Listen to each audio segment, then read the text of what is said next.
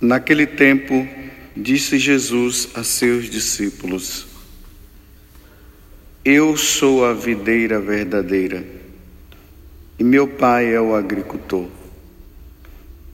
Todo ramo que em mim não dá fruto, ele o corta, e todo ramo que dá fruto, ele o limpa, para que dê mais fruto ainda. Vós já estáis limpos por causa da palavra que eu vos falei. Permanecei em mim, e eu permanecerei em vós. Como o ramo não pode dar fruto por si mesmo, se não permanecer na videira, assim também vós não podereis dar fruto se não permanecerdes em mim. Eu sou a videira e vós os ramos.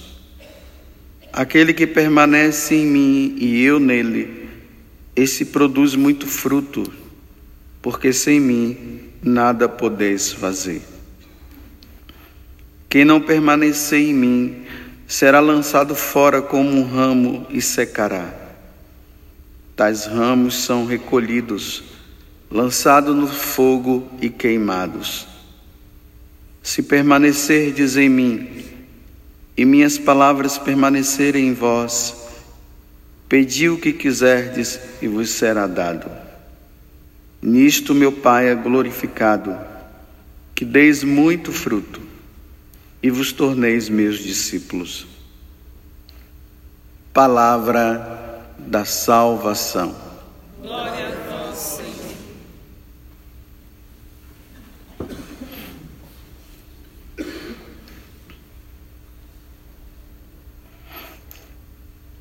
Como eu tenho falado com vocês, nós estamos junto com Jesus lá no cenáculo, pois esses capítulos 13, 14, 15, 16 e 17 de São João, ele acontece ali no cenáculo, na última ceia. Agora Jesus está ali com os discípulos.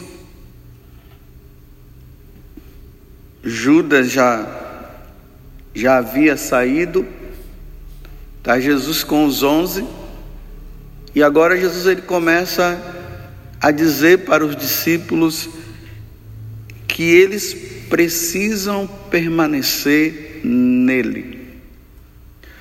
Porque para nós darmos frutos, só permanecendo em Jesus. Quem não permanece em Jesus não dará fruto de forma nenhuma, porque pelas nossas próprias forças, nós jamais conseguiremos.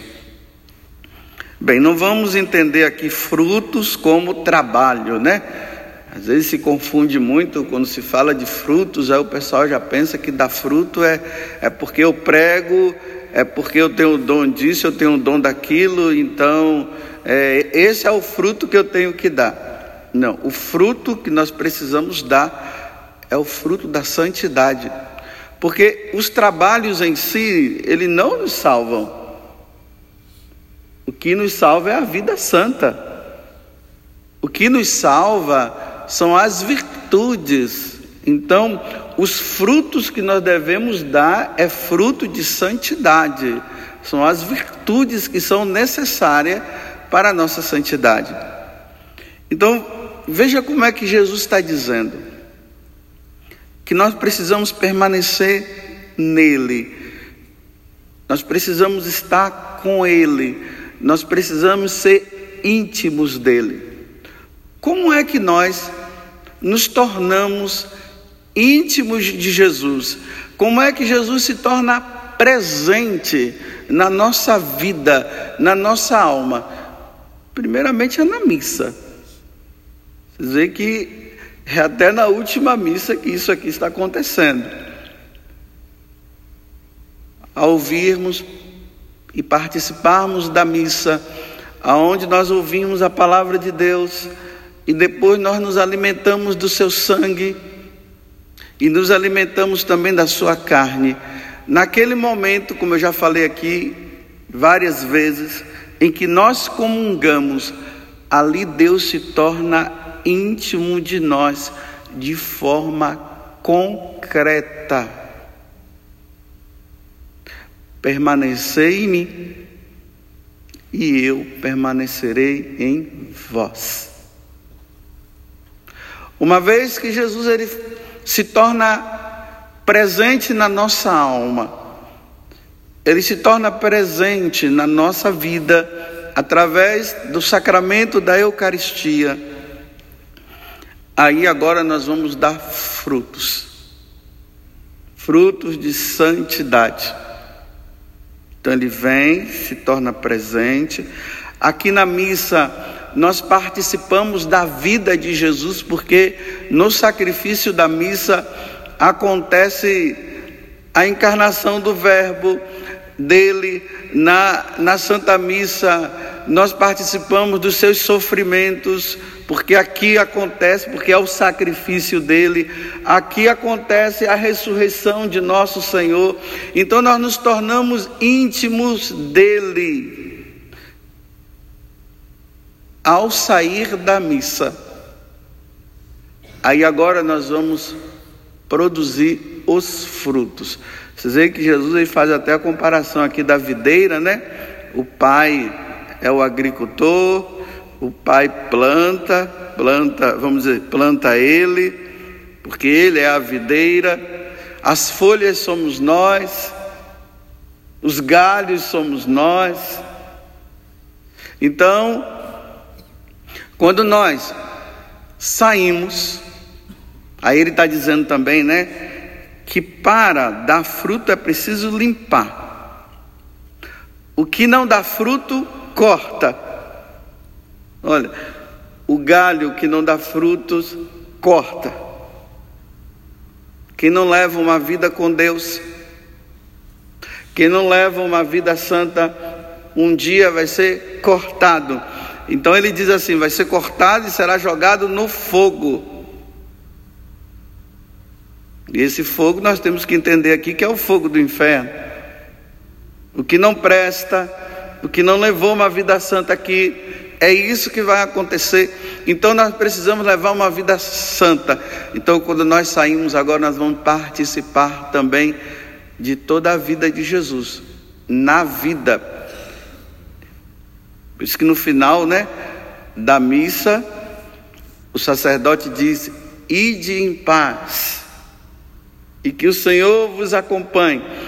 Uma vez que eu recebi Jesus, Agora eu vou com Ele, e na minha vida eu vou me unir à paixão dele também, aos sofrimentos. Esse limpar são os sofrimentos que nós vamos viver. Então, muitos de vocês que estão participando dessa missa aqui, né? Alguns vão estudar, outros vão para o seu lugar de trabalho as donas de casas vão para suas casas, os senhores também que já estão aposentados vão para sua casa. Então, ao ir para casa, lá nós vamos viver a santidade. Eu vou lá para o confessionário.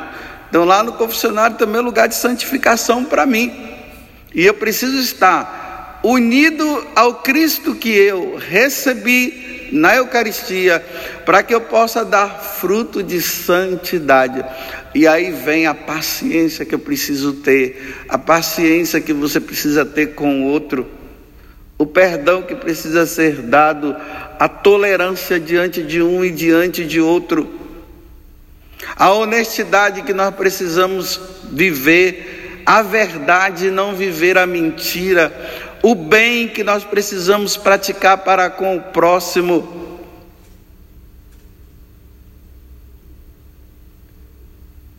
É uma notícia ruim que vem.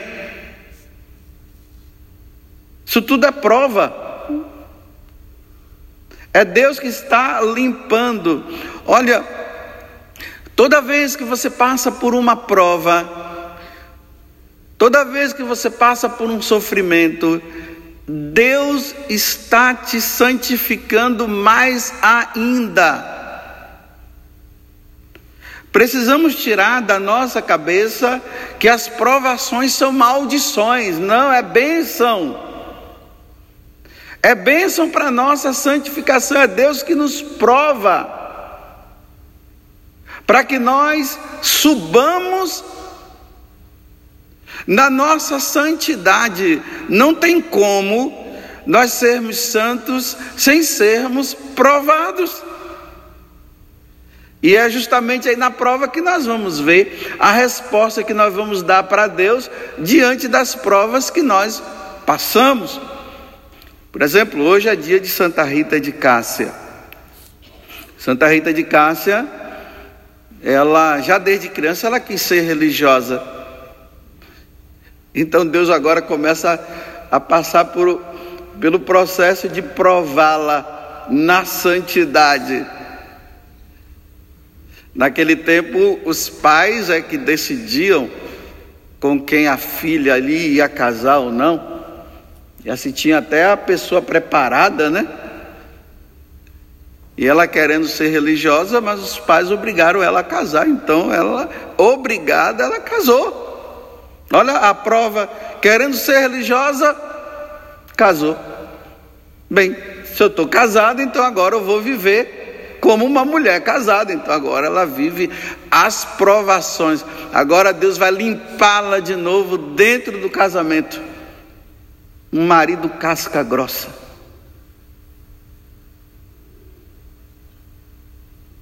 Que não era convertido. E que só fez essa mulher sofrer. E ela se submete à prova se une a Cristo, vai na missa, se une a Cristo e vai suportando aquele homem. E se oferecendo pela conversão daquele homem. Suportando aquele homem. E aí vem desse casamento vem dois filhos. Aí o marido se converte. Aí vem a outra prova. Na hora que o marido está bonzinho, matam. Vamos dizer assim, agora que está na hora dela viver e desfrutar, né? Das alegrias com o esposo que ela tinha, porque aquele homem só deu problema na vida dela. Aí matam ele o sofrimento de perder o marido. Mais outra prova, Deus está limpando, Deus está santificando. Essa é uma linguagem que o mundo não entende, ainda mais o mundo de hoje. Os cristãos de hoje não entendem isso. Os cristãos de hoje querem entender que vida de santidade é uma vida onde Deus está ao meu dispor para fazer o que eu quero e tudo que eu peço Ele me dá, então eu sou santo.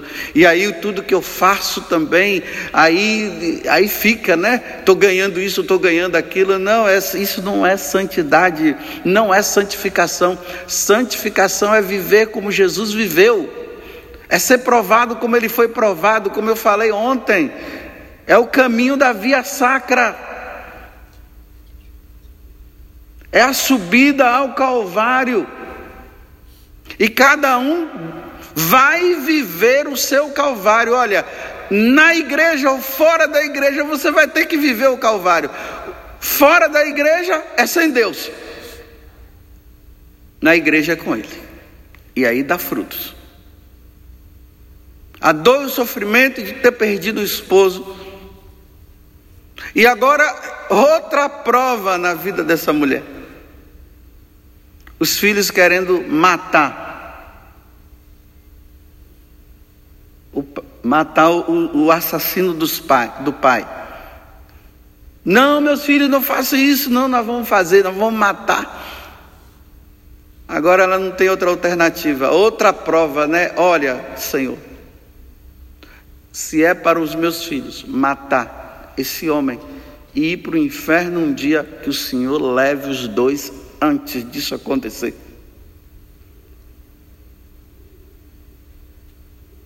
E os dois ficam doentes. E aí ela vê que a oração dela está fazendo efeito, né? Outra dor e outro sofrimento, porque ela pede, mas não é isso que na verdade ela queria, né? E os dois meninos morrem. Mas antes de morrer, ela prepara os dois, pede para eles perdoarem o homem, o assassino do pai. Eles perdoam, recebem os sacramentos e assim os dois morrem. Agora, outra prova: ficou viúva e sem filhos. Que será da minha vida agora?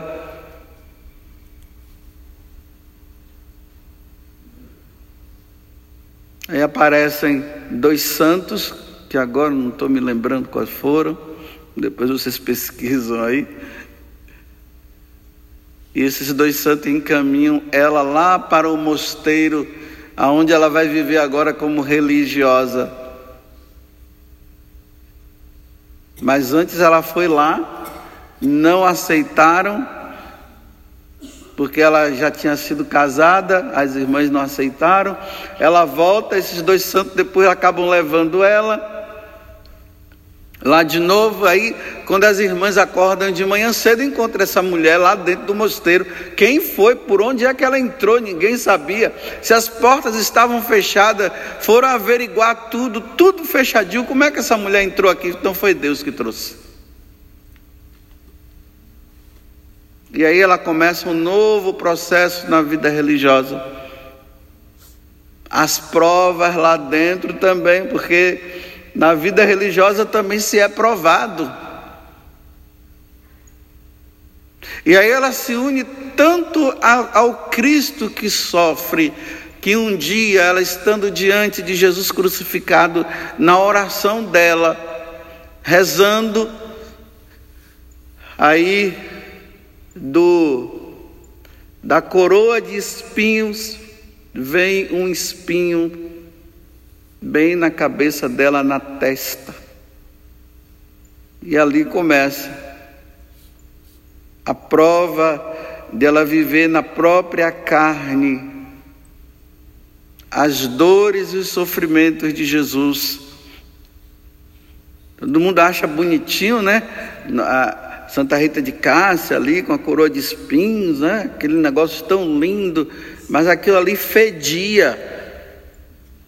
As irmãs não suportavam ela na, com aquele negócio na testa ali. Não era fácil.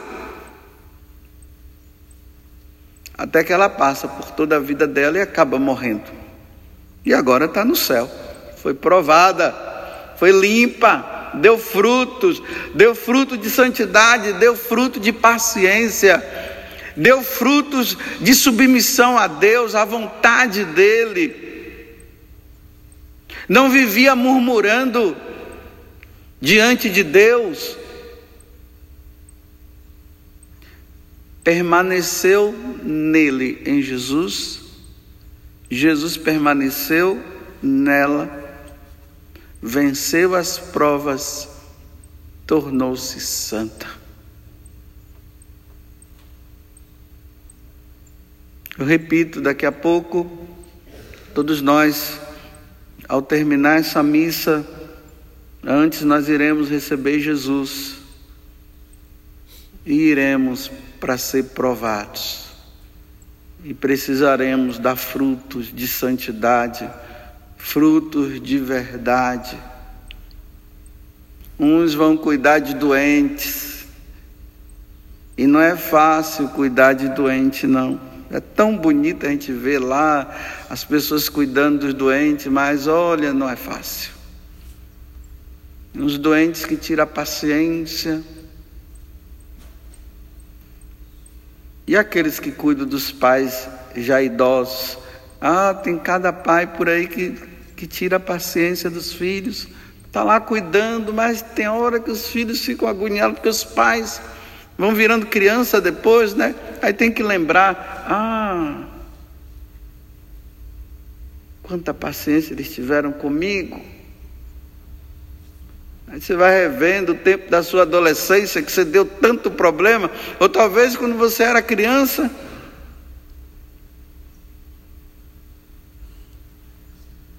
Me lembro que quando eu era criança, eu tinha uma hérnia no umbigo. Quantas noites eu sofrendo ali, chorando, gemendo com aquela dor e minha mãe ali Aí minha mãe passava a mão, colocava uma faixa, e ali, olha, a noite toda, sem dormir. Isso nós não podemos esquecer os sacrifícios dos nossos pais para conosco. Então você que cuida dos seus pais, seja santo, se santifique ali, tenha paciência, não falte o respeito para com eles. É assim. A geração dos que servem a Deus. Que Deus nos dê a graça, que Nossa Senhora Auxiliadora, que vamos celebrar na próxima sexta-feira, que ela já nos ajude, que ela seja o nosso auxílio, o auxílio de nós cristãos nessa vida de santidade e que o Senhor permaneça em nós e que nós possamos dar frutos, frutos de santidade, para um dia nós estarmos com Ele, porque se nós não dermos frutos de santidade, esse galho vai ficar seco, galho seco não serve, tem que queimar. E que, os no, que nós, que somos esse galho, que nós estejamos sempre verdes, cheios de seiva, e a seiva é o próprio Deus dentro de nós.